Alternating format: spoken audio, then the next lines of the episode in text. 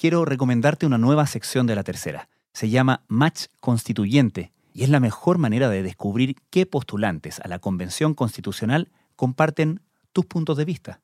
Solo tienes que entrar a latercera.com y responder el cuestionario. Así puedes encontrar tu match constituyente en cada distrito.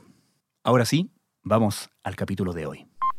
Muere el financiero y estafador Bernie Madoff a los 82 años. El financista Bernard Madoff se declaró culpable ante un juez en Nueva York. A federal judge ordered Madoff, who is 71 years old, to serve a maximum 150 years in prison. Madoff fue sentenciado en 2009 a 150 años de cárcel por estafar a decenas de miles de personas en varios países del mundo con un esquema piramidal o esquema Ponzi. His name synonymous with fraud. Muchos lo bautizaron como el estafador de estafadores de Wall Street o el mayor la historia. Desde la sala de redacción de la tercera, esto es Crónica Estéreo. Cada historia tiene un sonido. Soy Francisco Aravena. Bienvenidos.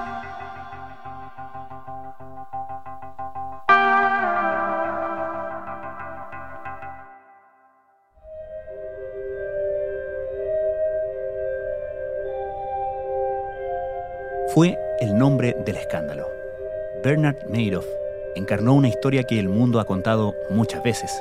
Un hombre que lo tenía todo y quiso tener más.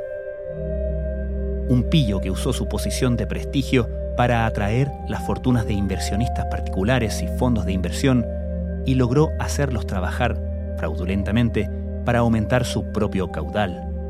Un clásico esquema Ponzi, como se conoce a esta figura en recuerdo de un notorio delincuente de 1920. En una época en que el mundo se escandalizaba con los grandes escándalos financieros, Bernie Madoff se instaló como el niño símbolo.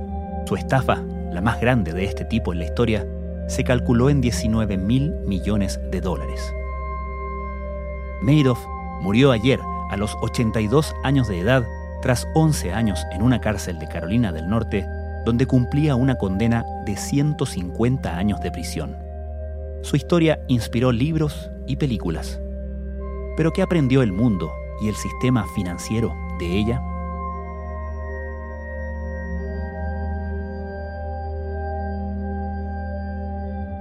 Él fue presidente de la Bolsa de Valores de Nasdaq, de hecho es uno de los impulsores del Nasdaq, que es hoy en día uno de los índices bursátiles más importantes del mundo. Entonces gozaba de un prestigio y de una fama que fue sorprendente a la hora de conocerse eh, la, estafa que, que había por detrás. Francisca Guerrero es periodista de Economía Internacional en Pulso de la Tercera. La estafa estuvo eh, desplegada alrededor del mundo a través de diferentes fondos de inversión y también de inversionistas directos. Entonces es en lo concreto una estafa de enormes proporciones y la historia está llena de hechos eh, muy interesantes, muy entretenidos que hacen de esta una historia que es un, un buen libreto de Hollywood, básicamente. Ms. Madoff, please stand. How do you now plead to count one? Guilty. Vamos al principio. ¿Cómo parte esta estafa y por qué suponemos que tiene el éxito que tiene?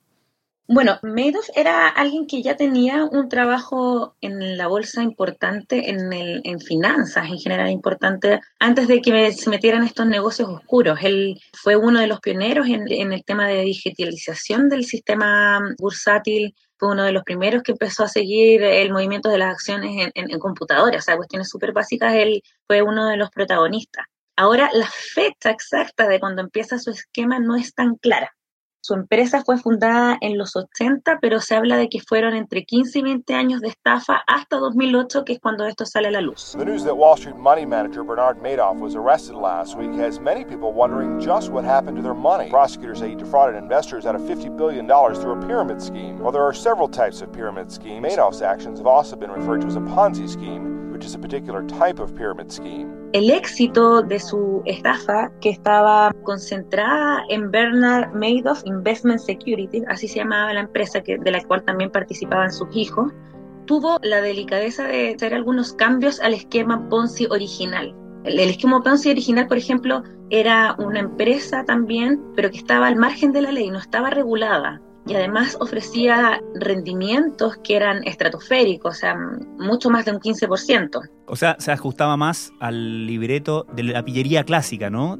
Claro, bueno, él tiene la delicadeza entonces de hacer este esquema en una empresa que sí tenía renombre, que sí funcionaba bajo la supervisión de la SEC en este caso. Era absolutamente legal. Entonces, eso es lo que le da el espacio para que el esquema perdure tanto tiempo. El creador de este esquema es Charles Ponzi, que lo hizo en 1920 y su estafa duró solamente un año. Y acá estamos hablando entre 15 y 20 años. In 2009, Bernie Madoff pleaded guilty to what is likely the largest financial scam in history. Bueno, eso se debe justamente a que lo hizo con relojería su estafa. O sea, él superó las enseñanzas de, Charles Ponzi y elevó esto a otras dimensiones. Hace exactamente 10 años se destapaba la mayor estafa financiera de la historia. A través de un sistema piramidal, Bernie Madoff había captado 65 mil millones de dólares con los que arruinó a miles de familias. La característica de todo esquema Ponzi, y en eso sí se, se apega al libreto original, es que tiene que haber una persona con fama, una persona que dé confianza, que en este caso era, era un inversionista de, de Wall Street con larga trayectoria, con empresas eh, de renombre, entonces generaba ya esa confianza. Y los rendimientos que estaba ofreciendo eran entre 10 y 12%, que eso si bien es muy amplio en general, puede lograrse bajo algunas circunstancias. Ahora, obviamente, también ahí empiezan a saltar como las pillerías, por así decirlo, que él ofrecía estos altísimos, de todas maneras, altísimos rendimientos, sin importar que la bolsa de valores bajara o subiera. O sea, tú ganabas lo que él te ofrecía sí o sí. Y él cumplía con sus promesas de rendimiento. Y ahí sigue avanzando su esquema Ponzi en la ruta tradicional, que es en el fondo te ofrezco, te prometo a los primeros inversionistas este nivel de, inversión, lo consigue entonces viene en la etapa en que esos inversionistas redoblan su apuesta básicamente, no retiran, sino que invierten más porque ven que le está funcionando y ese mismo ejemplo se va replicando de manera que llegan nuevos inversionistas. Y ahí es efectivamente donde toma forma el esquema Ponzi, que es en el fondo que te da rendimientos de supuestas inversiones que no son reales porque la plata que te está generando es de la misma reinversión que hace el inversionista de las inversiones de otros inversionistas y fundamentalmente de los nuevos inversionistas. Siempre según su versión le fueron dando dinero y más dinero para que él fuera invirtiendo, pero realmente lo que hacía era pagar a otros con el dinero de la gente que iba entrando en su estafa piramidal. El esquema funcionó a la perfección y la gente en general estaba contenta con el rendimiento que le daba Madoff, que a la vez iba ganando más reconocimiento en el mercado. O sea, su esquema Ponzi ya estaba en marcha cuando él fue nombrado presidente de la Bolsa de Valores del Nasdaq. Entonces, entre que se veía que, que él cumplía sus promesas a sus inversionistas, ganaba legitimidad concreta con cargos de mucha relevancia. De todas maneras, hubo algunas alertas. Hay un documental muy interesante en, en YouTube que muestra el caso de un de otro inversionista de Boston que no le, no le cuadraron las cifras y se puso a, revisar la matemática de sus inversiones, que por cierto, también apegado a lo que es un esquema Ponzi, eran muy oscuras. él te aseguraba cuánto ibas a ganar, pero no te decía cómo. Mm. Él lo denunció a la SEC en Boston y la, la SEC no reaccionó con una investigación pertinente. Esto fue en el 2000, o sea, hubo ocho años ahí donde se había dado ya una alerta concreta a la SEC y no reaccionó. La SEC es, por cierto, la, la, Comisión de Valores y Seguros de Estados Unidos. Bueno, y de hecho esto cuando sale a la luz también se lo sacan en cara a la SEC. How many times did you send material to the SEC? May 2000, October 2001, October, November and December 2005, then again June 2007, and finally April 2008. So five separate SEC submissions. ¿Y cómo comienza a derrumbarse todo esto para Bernie Madoff? Esto estaba funcionando como reloj. O sea, lleva años haciendo lo mismo, con la misma respaldo a, a su imagen de buen inversionista y la verdad es que lo golpeó lo que golpeó a muchos inversionistas, que fue la crisis financiera. El 15 de septiembre de 2008 quebraba uno de los bancos de inversiones más importantes de Estados Unidos, Lehman Brothers, y las piezas de dominó comenzaban a caer. Una verdadera tempestad estalló en el mundo financiero de Estados Unidos. Los gigantes de Wall Street, Lehman Brothers y Merrill Lynch cayeron este fin de semana, después del fracaso. Con la crisis financiera se quebraron dos reglas que son fundamentales para el funcionamiento de un esquema Ponzi. Uno, que los inversionistas que ya tenían inversiones no querían reinvertir, por el contrario, que querían retirar su inversión. masivamente, como ocurrió en todo el sistema financiero, y por otra parte era un contexto absolutamente complejo para conseguir nuevos inversionistas que pudieran darle soporte al esquema. Entonces, en un momento, los retiros que se le exigieron en 2008 fueron de 7 mil millones de dólares y él tenía un saldo en efectivo la empresa de 300 millones de dólares. O sea, 7 mil versus 300 millones de dólares. Y ahí fue cuando Bernie se da cuenta que su maquinaria se está cayendo a pedazos, que no tiene cómo responder a sus inversionistas. De hecho, trata de, de sostenerlo emitiendo bonos de 100 mil dólares a diferentes clientes y ahí también empiezan las sospechas de su círculo más cercano, puntualmente de sus hijos, que dicen, ¿cómo tú estás pagando esto si no hay, no hay plata en la empresa, básicamente? Y ahí es cuando Madoff, y esa es la historia oficial, hay muchos que sospechan de, de, que no están así la cosa, pero oficialmente lo que ocurre es que Madoff va donde sus hijos y les reconoce que esto se trata de un esquema Ponzi, que todo esto había sido una farsa, y son sus hijos los que se deciden a llamar al FBI para sacar a la luz el caso. We knew right away that that, that was our only course of action. Uh, we knew that we couldn't live with this information uh, and not do something about it, and we knew we needed to uh, speak to an attorney, and we knew that that was going to lead to us turning him in.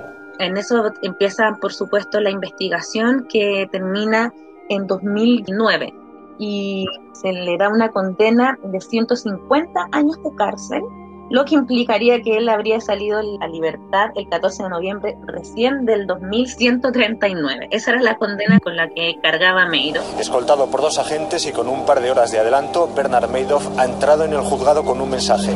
Soy culpable. Al juez le ha dicho que lo siente, que siempre fue consciente de la estafa, que se le fue de las manos. Cogía el dinero de sus clientes y en vez de invertirlo lo depositaba en una cuenta bancaria. Confesaba que sabía que este momento iba a llegar. ¿Y qué pasó con los estafados, las víctimas de Bernie Madoff? Bueno, respecto a quienes pudieron recuperar los montos con los que habían sido defraudados, tampoco hay cifras tan claras. Sí hay que tener presente que los defraudados son muy diversos. Están particulares, están aseguradoras, bancos, hedge funds, fondos de inversión, fondos de pensiones también de Estados Unidos. Ahí hay, de hecho, hay testimonios bien conmovedores de familias que perdieron absolutamente todo lo que habían trabajado por años. Según cuenta hoy en Pulso PM, Jorge Errázuriz, que fue uno de los que estuvo al frente en Selfin, que es el actual BTG eh, y que también parte de sus fondos de manera indirecta se vieron afectados por la estafa de Madoff. Él comenta que quienes pudieron recuperar lo que se les defraudó fueron los inversionistas directos. El resto quedó a la fila esperando eternamente y simplemente no tuvieron una respuesta ni, ni recuperaron absolutamente ni un peso del que habían perdido. Entonces, lo que hicieron esas empresas, incluida Selfin, fue ellos mismos reponer los fondos que perdieron sus clientes, pero ellos no, no tuvieron una respuesta, básicamente, esa plata la perdieron. Y así es bastante larga la lista de personas que perdieron simplemente su dinero. Y ahí aprovecho de contar otro dato también. Madoff tenía una lista de inversionistas que querían sumarse a su esquema, en el fondo querían invertir con él. Y fue él el que fue decidiendo quiénes sí, quién no, y era básicamente, finalmente, él enviaba una invitación, hmm. porque era tanto lo que rendía que todos querían ingresar. Y es más, lo que cuenta también un reportaje de, del año 2008 de la tercera, fue que un chileno se acercó a Madoff para decirle que quería invertir con él dos millones de dólares. Y él le dijo, perdona por esa cantidad, dudo que siquiera me levante de mi escritorio. o sea, él podía elegir a sus clientes y muchos querían invertir con él. Finalmente, Francisca, cuentas que hubo advertencias que la SEC ignoró en su momento. Cuando estalla todo esto, ¿qué mea culpas existieron y qué lecciones se sacaron? Específicamente el, el gerente que, que, lo descubrió y que alertó se llama Henry Nicopoulos de Boston. Él fue a la SEC con todos los antecedentes, los cálculos matemáticos y simplemente no, no lo escucharon. Según lo que dijo la SEC después ante el Congreso, fue que tienen muchas acusaciones, hay muchas denuncias y que básicamente no pueden seguirlas todas. Y ahí también lo que señalaba el Congreso, que una cosa es que te denuncien por algo puntual, pero Madoff era de una envergadura incluso era casi que sistémica, o sea, era, eran dimensiones muy grandes como para hacer vista gorda y no revisar. Por otra parte, también han aumentado en general, y esto no solamente por Madoff, sino que por algunas situaciones que se dieron incluso también en torno a la, crisis financiera de instrumentos que no son tan claros. Entonces, eh, cada vez se está exigiendo información más transparente del manejo de los fondos, de manera que la se pueda pesquisar si están funcionando las cosas en orden. Pero con todo hay que reconocer que uno se va a encontrar con este tipo de situaciones en el sistema financiero con pillos, por así decirlo, que tienen la habilidad de convencer. O sea, Bernard Madoff era, como te mencionaba antes, y hay que mencionar eso, era una persona absolutamente legítima en el sistema financiero. No tenía una, una hoja en blanco, había estado en cargos importantes. Mm. Tuvo un rol fundamental en esta modernización del mercado financiero. Entonces, pensar que casos como estos no van a ocurrir, que la fiscalización va a ser absolutamente implacable, eh, es difícil porque no, sabemos bien cómo va a operar una nuevamente que con otras condiciones, con otros elementos, le pase una jugada a inversionistas con trayectoria, que eso es otra de las características propias del esquema de Meido. Él no fue a engañar a gente que no tenía información, que no sepa cómo funciona el sistema financiero él fue donde expertos y los expertos le creyeron. Entonces, obviamente, es claro que acá hubo eh, alarmas a las que no se puso atención. Eso genera también procedimientos que mejoran la fiscalización, pero también hay que reconocer que es complejo asegurar que nunca más va a pasar algo así. Porque, como te digo, son muchos los elementos que se conjugaron para que Madoff pudiera hacer su estafa. What's going on? You're giving out 175 million bonuses? I am. In December? Bernie, come on. Daddy, you all right? What's going on with you? It's a fraud. All fake.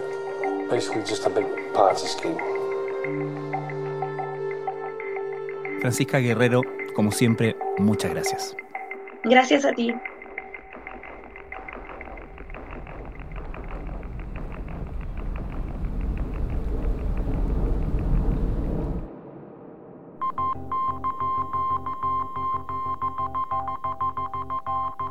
Crónica Estéreo es un podcast de La Tercera.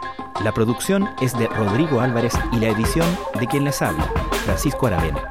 La postproducción de audio es de Michel Pobleto.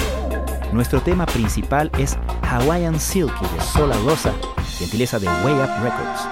Nos encontramos mañana con un nuevo episodio de Crónica Estéreo, el primer podcast diario de actualidad de Hispanoamérica.